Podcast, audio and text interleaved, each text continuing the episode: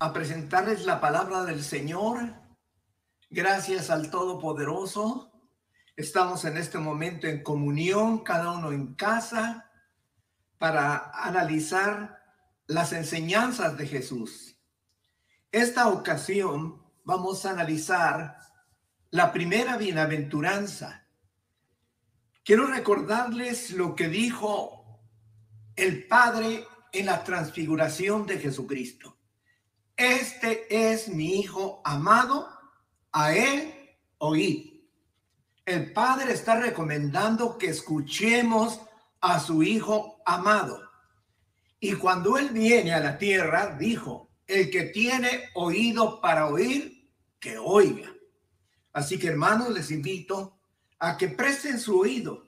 Si alguien no quiere prestar oído, usted tranquilo, tranquila hermana, usted ponga el oído porque la palabra de Dios es para aquel que pone oído y saborea la palabra del Señor. Muy bien, vamos a elevar una oración antes de la meditación. Nuestro bendito Padre, una vez más ante tu augusta presencia, porque tú sustentas nuestra vida. Mientras tú lo dispongas, tendremos existencia. Gracias, Padre. Ahora demandamos de ti sabiduría para comprender las palabras de tu Hijo Jesús. Te lo pedimos encarecidamente en Cristo Jesús, Señor nuestro. Amén. Entramos a nuestra consideración de la primera bienaventuranza. Hay dos porciones de la Sagrada Escritura que describen las bienaventuranzas tenemos Lucas capítulo 6 y Mateo capítulo 5. Dice así en Lucas capítulo 6, verso 12, fue al monte a orar y pasó toda la noche orando a Dios. Cuando ya se hizo de día, llamó a sus discípulos y escogió doce de ellos los llamó y allí en el monte los escoge.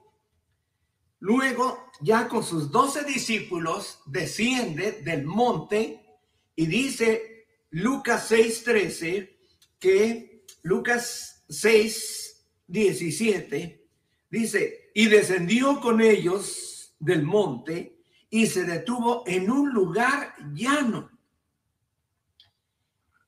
Y esa multitud que estaba en ese, en ese llano, que lo estaban esperando, estaba dividida en dos partes. Sus discípulos, los que sí lo seguían, y una gran muchedumbre. Cuando Jesús ve toda esa multitud, vuelve a asumir, vuelve a subir al, al monte para poder ver a todos y hacerse escuchar.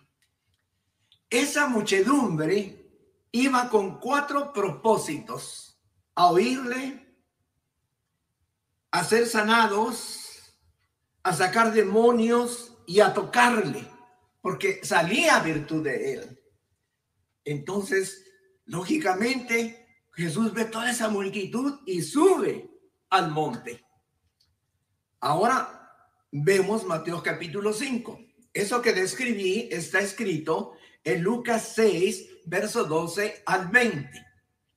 Entonces, según Mateo 5, entonces subió nuevamente al monte. Dice, cuando vio a las multitudes, subió al monte.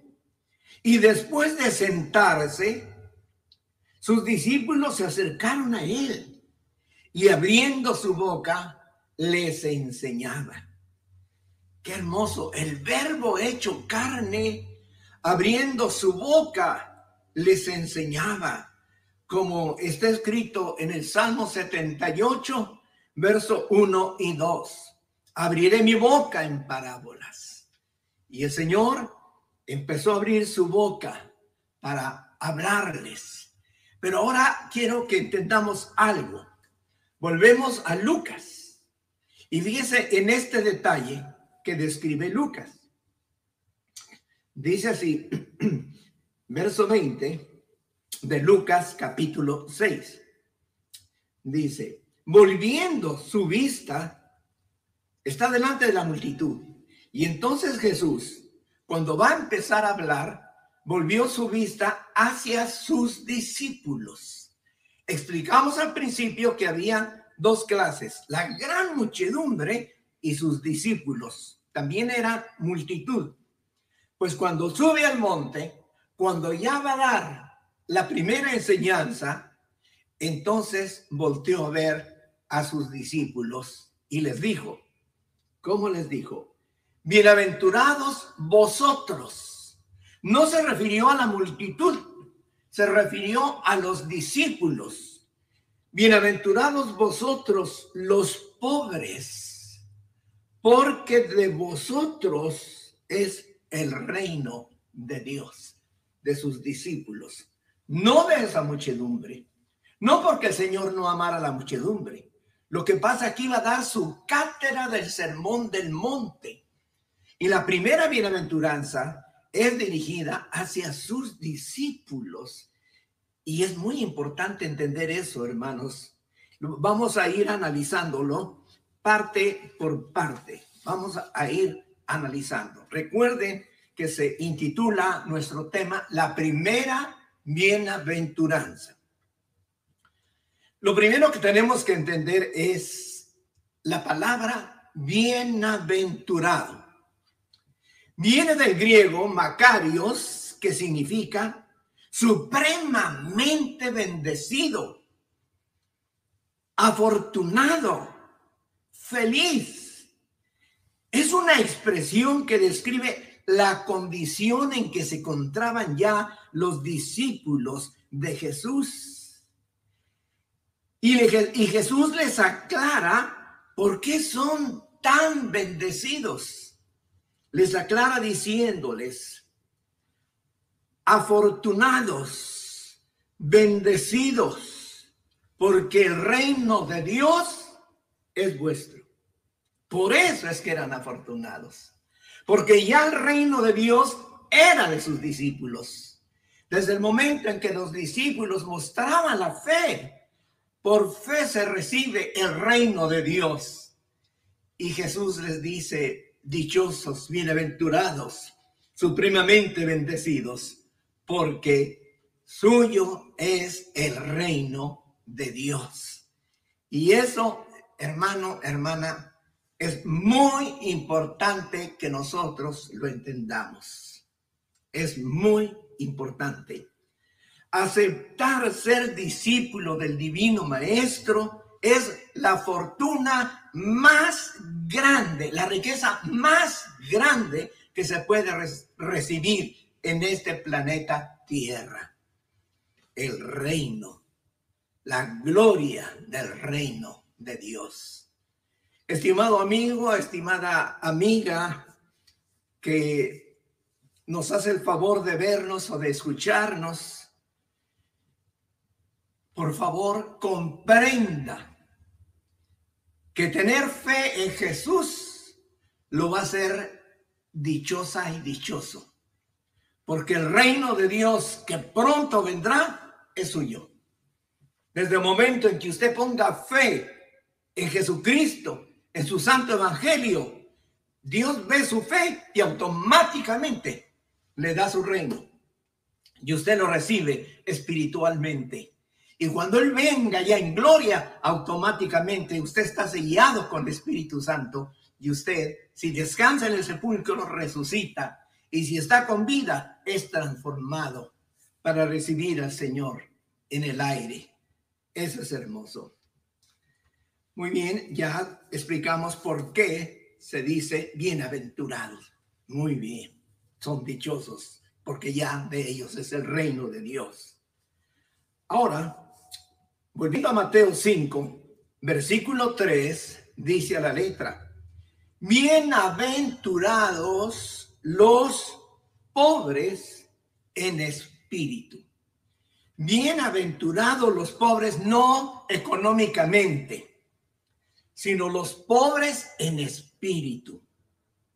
Y eso está bien clarito en la bienaventuranza. ¿Por qué? porque vuestro es el reino de Dios. Pero ahora vamos a analizar eh, la, la expresión pobres en espíritu. Jesucristo identifica como los pobres en espíritu a los bienaventurados. ¿Y qué, quién es un pobre en espíritu? No vamos a inventar. Vamos a preguntarle a la Sagrada Escritura, que sea la Biblia la que nos diga a qué clase de pobre se refería, se refería Jesucristo. Para ello nos vamos a Isaías 57, verso 15.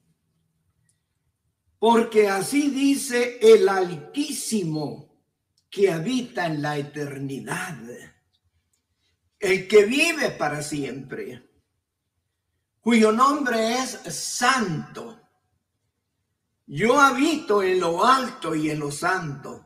Y atención, y también con el contrito y humilde de espíritu para vivificar el espíritu de los humildes y de los contritos.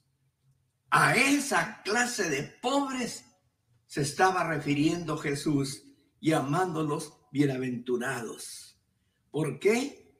Porque precisamente por ser humildes, por ser contritos, que se arrepintieron al oír la palabra de Jesús, que empezaron a aplicar fe.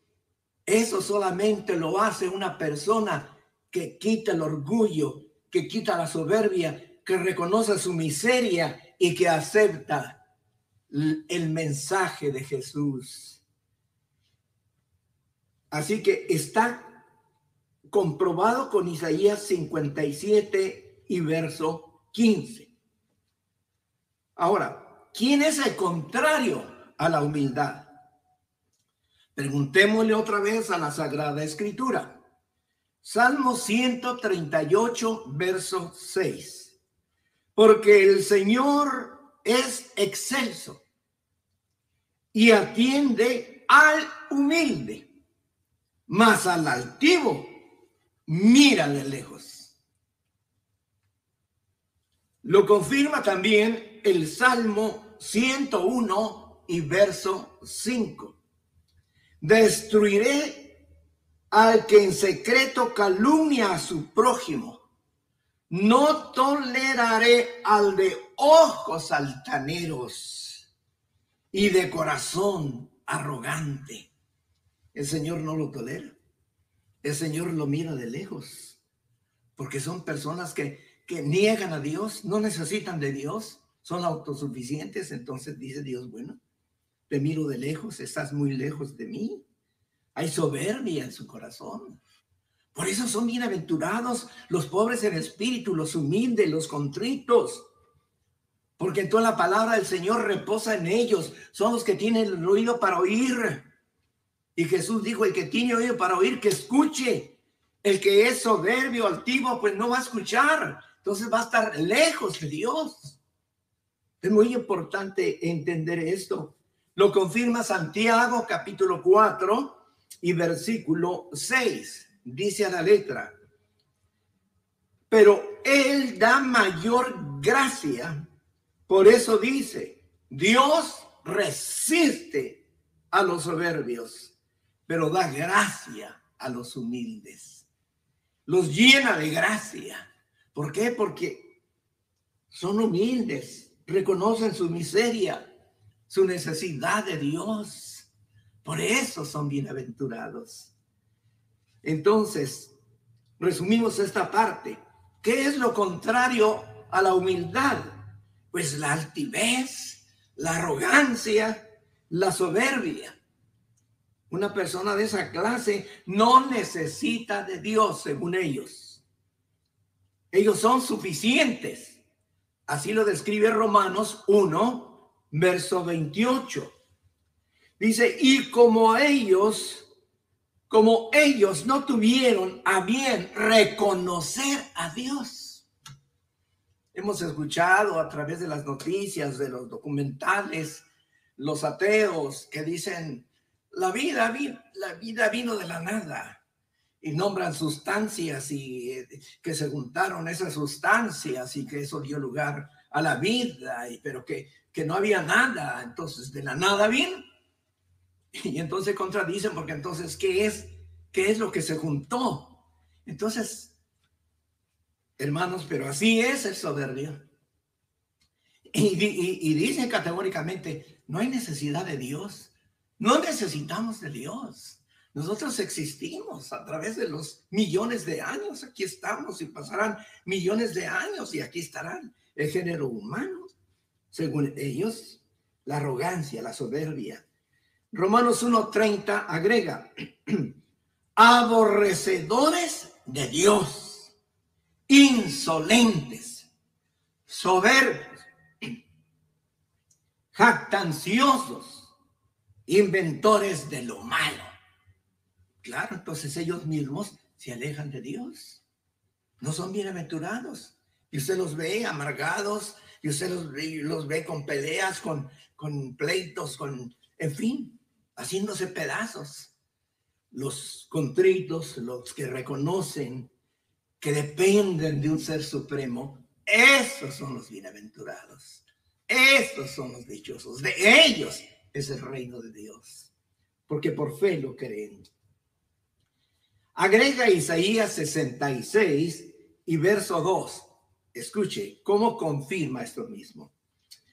Dice, todo esto, describiendo lo que es el macro universo, todo esto lo hizo mi mano.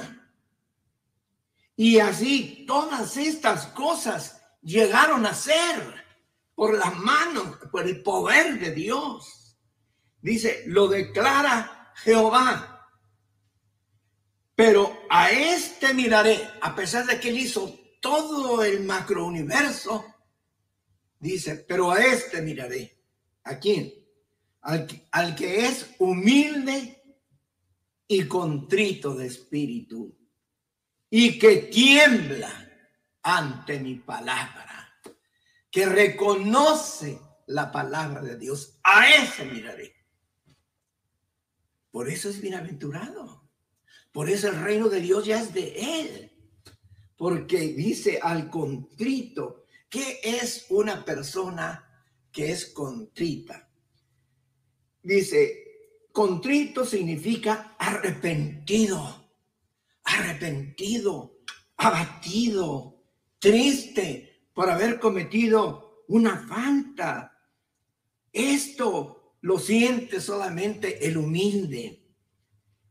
El soberbio nunca jamás va a sentir pesar de haber hecho un mal. Al contrario, salpica a todos los demás y, y según él culpa a todos, que todos son igual. A él está lleno de soberbia. El contrito ese que dice, no, yo soy culpable, yo hice lo malo, yo ofendí, etcétera. Se arrepiente y le pide perdón al Todopoderoso. De ese es el reino de Dios.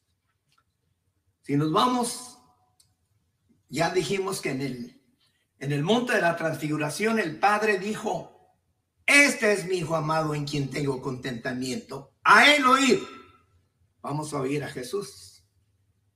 Mateo 11, 29. Escuche. Tomad mi yugo sobre vosotros y aprended de mí. Todos los congregantes que nos reunimos por medio del Evangelio, nos reunimos para oír al Hijo de Dios, aprender de él, directamente de Él.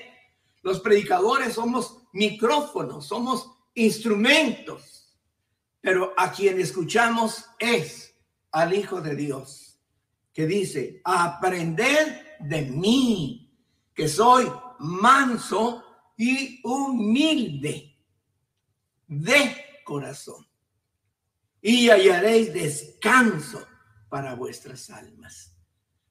Qué hermoso el Padre recomendándonos que escuchemos a su Hijo. y su hijo viene en carne nacido de una mujer y dice, aprended de mí, que soy manso y humilde.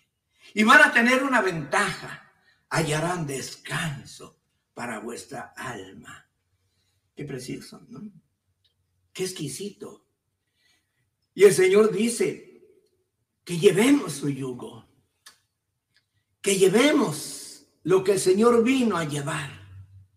¿Cuál era la responsabilidad y con quién tenía ese yugo Jesús? Con su Padre. ¿Y en qué consistía ese yugo? En hacer la salvación de todo aquel que quisiera creer a través del sacrificio de Jesús. Solamente así, estimado oyente, es que podemos ser humildes si seguimos el ejemplo de Jesucristo. Satanás obviamente puede tentarle enviando sus dardos de fuego, enojándolo de pronto, se le sube la sangre a la cabeza, pero el Espíritu de Dios, si usted es discípulo del Señor, el Espíritu del Señor interviene en su mente y corazón y produce un fruto en usted que se llama dominio propio y el otro que se llama Y entonces se le baja esa sangre que le había llegado a su cerebro y vuelve usted a la paz, a la humildad. Qué precioso.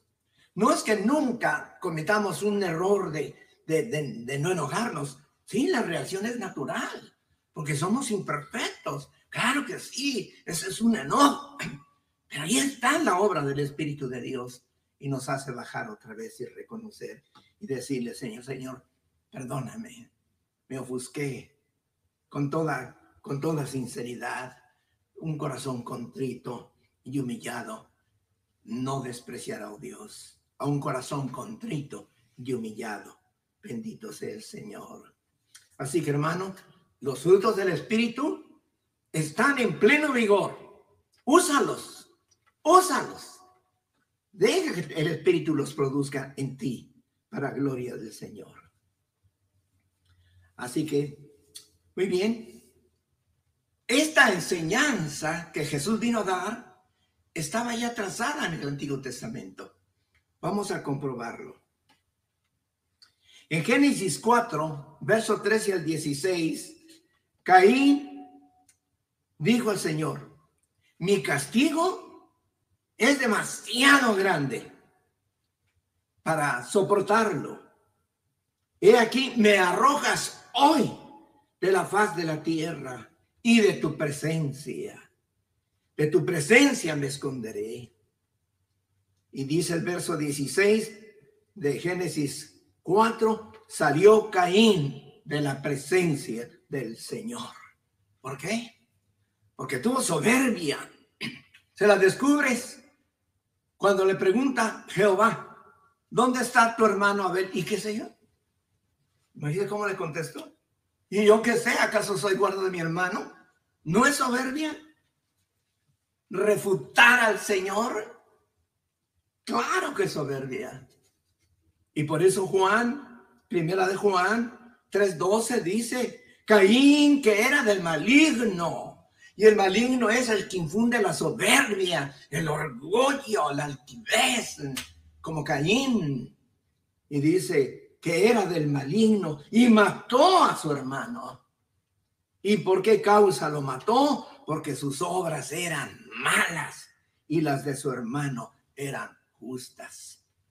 Abel pobre de espíritu, humilde, presentó su ofrenda y Dios vio el corazón y la recibió.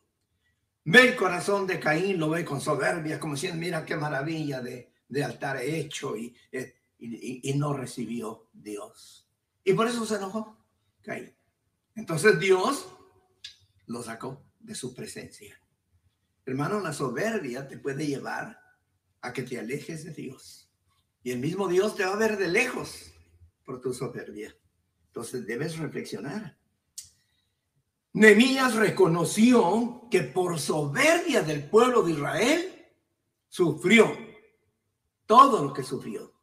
Dice, haciendo un resumen en su oración, Nemías dice, los amonestaste para que volvieran a tu ley, pero ellos obraron con soberbia. Y así dice la Biblia en hebreo. Yo busqué para confirmar directo del hebreo, dice, sí, obraron con soberbia y no escucharon tus mandamientos, sino que pecaron contra tus ordenanzas. Un soberbio lo que hace es pecar y pecar y pecar y se vuelve un cínico y cree que todo el mundo es igual que él. Hermano, mira a Caín, mira a Israel, el sufrimiento que ha tenido a través de los siglos por su soberbia. Claro, Dios en su misericordia tiene un pacto con Abraham y cuando venga el Señor va a restaurar el reino de Israel por amor a la promesa dada a Abraham. Pero todo aquel soberbio y rebelde cayó en el desierto cuando salieron de Egipto. Ni uno de 20 años para arriba entró, a excepción de los levitas. En Proverbios 11.2 dice, cuando viene la soberbia, viene también la deshonra, pero con los humildes está la sabiduría. ¿Y qué es sabiduría? Job 28, 28. He aquí, el temor del Señor es sabiduría. Entonces, el que es humilde es sabio, porque teme a Jehová, porque lo reconoce, que Él es digno de todo respeto. Él es digno de nuestro reconocimiento y de nuestra adoración. Esa es sabiduría. En Proverbios 16, 18, 19 dice, delante de la destrucción va el orgullo. Acá viene la destrucción, pero ¿quién va delante de la destrucción? El orgullo. Así que el orgullo lo que provoca es destrucción. Y dice, y delante de la caída, la altivez. Va la altivez y ¿qué viene atrás? ¿Qué viene atrás de la altivez? La caída. La caída. Y agrega, mejor es ser de espíritu humilde con los pobres que dividir el botín, o sea, las ganancias, diríamos, con los soberbios, con los soberbios que consiguen riquezas de una manera incorrecta. Y en Proverbios dice, adelante, en a, Abdías, el profeta Abdías dice, la soberbia de tu corazón te engañó. Hablándole a Edom, la soberbia de tu corazón te engañó. Entonces el soberbio vive a base de engaño, pero de un engaño destructivo. De manera, hermano, que el Antiguo Testamento está respaldando la primera bienaventuranza. Y terminamos con el nuevo. Escuchen el nuevo. Jesucristo lo dijo. Mateo 23, 12. Y cualquiera que se ensalza será humillado. Y cualquiera que se humilla será ensalzado. ¿Quién ensalza al humilde? Es Dios. En el mundo un humilde dicen, este tonto que se deja este ignorante, etcétera. ¿Sí? ¿Qué importa? Si quien te va a ensalzar es Dios cuando te llame a su reino, cuando Él venga. Ya lo tienes, ya es tuyo el reino de Dios, pero te lo dará cuando el Señor venga. Pablo le dijo a Timoteo, ten cuidado cuando tú vayas a hacer nombramientos. No debe ser un recién convertido no sea que se envanezca. Como es recién convertido, no tiene madurez. Y el que se, se, se llena de soberbia es porque no tiene experiencia, no tiene conocimiento. Dice, no sea que se envanezca y caiga, escuche, en la condenación en que cayó el diablo. ¿Qué es envanecer? Es infundir vanidad o soberbia. Entonces Pablo dice, ten cuidado, no nombres a un recién convertido porque es, no tiene madurez, está creciendo. Ya nombra una persona que tiene experiencia para que sea un obispo, pero no a un nuevo. ¿Por qué? Porque se va a hinchar, dice otra versión. Los discípulos de Jesús, ¿cómo deben ser los discípulos de Jesús? Son pasajes que no debemos perder de vista. Romanos 12.3, escuche, póngale sentido. Romanos 12.3 dice, en virtud de la gracia que me ha sido dada, dice Pablo, digo a cada uno de vosotros, escuche, que no piense más alto de sí que lo que debe pensar, sino que piense con buen juicio, según la medida de fe que Dios le ha dado a cada uno. Usted es evangelista, bendito Dios, hable y siéntase como el evangelista, pero no se sienta más que el otro. El otro tiene el don de misericordia. El otro puede ser un pastor. El otro puede tener un don de sanidad. Cada uno, dice Pablo, no piense más alto de lo que Dios le ha dado. Dios le ha dado. Y si usted no está conforme y se quiere sentir todavía más grande, dice Pablo, estás equivocado. Esa es ya soberbia, que quiere sentirte con altivez. En la iglesia Solo hay un alto y es Jesucristo. Colosenses 1:18, Él es la cabeza, nosotros somos el cuerpo. De ahí en fuera, así como tu cuerpo, el pie está abajo y tiene tanto valor como tu mano que está hasta arriba, porque el pie te sostiene. Entonces es un ridículo que tú, hermano, o yo nos sintamos más que el otro o tal vez tú tienes una actividad que, que pareciera que no es importante y, te sientes como humillado y tratas de ponerte a la altura de... ¿Qué, estás haciendo ridículo? Cada quien de acuerdo a lo que recibió del Señor. Y escuche esto, si en una iglesia se levanta un altivo, un orgulloso, ¿qué tiene que hacer la iglesia? Pues orar por él por ella, para erradicar ese cáncer del corazón de esa pobre persona. Debemos amarlo y orar por esa persona para que sane de su orgullo y, de su soberbia. Pobrecitas esas personas, ¿cómo sufren? Hay que tener compasión de ellas. Y dos textos más para finalizar. Romanos 12, 16 dice, dice cómo dice este pasaje tener el mismo sentir unos con otros. No seáis altivos en vuestro pensar, sino condescendiendo con los humildes.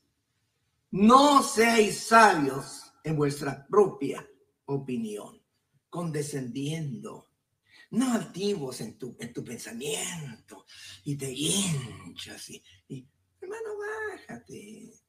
Por eso la gente altiva casi no es feliz. La gente altiva generalmente es de todo se ofende, todo se enojo, todo es ira, no hay paz.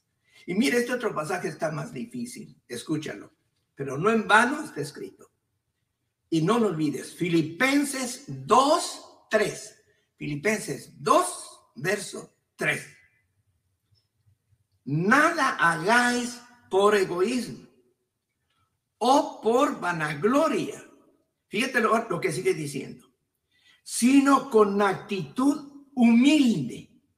Escucha, cada uno de vosotros considere al otro más importante que a sí mismo. Lo voy a repetir. Yo, Dice así, nada hagáis por egoísmo o por vanagloria, sino con actitud humilde. Cada uno de vosotros, cada uno de vosotros, considere al otro como más importante que a sí mismo. Qué precioso. Jesús dijo, yo he venido aquí a servir, no, no que me sirvan. Yo he venido a servir, he venido a lavar los pies de los apóstoles. Él nos dio cátedra. Y el Padre ha dicho, él oír. Hermanos, imitemos a Jesús. Así que, ¿te das cuenta? Y dice, termina diciendo, no buscando cada uno sus propios intereses, sino más bien los intereses de los demás. Que Dios bendiga su palabra en nuestro corazón y vamos a dar gracias por su palabra. Vamos a hacer oración. Nuestro Padre, perdónanos, perdónanos. Cuánto error, cuánta equivocación. Perdónanos, lávanos en la sangre de Cristo. Y permite que en verdad escuchemos con el corazón, con la mente, las palabras de Jesús. Como él mismo dijo, que él hablaba todo lo que tú le habías dado. Qué humildad, qué cátedra de humildad nos dio tu Hijo. Ayúdanos a imitar a tu Hijo Jesús, a aprender de Él. Por favor, Señor. Revisa tu iglesia.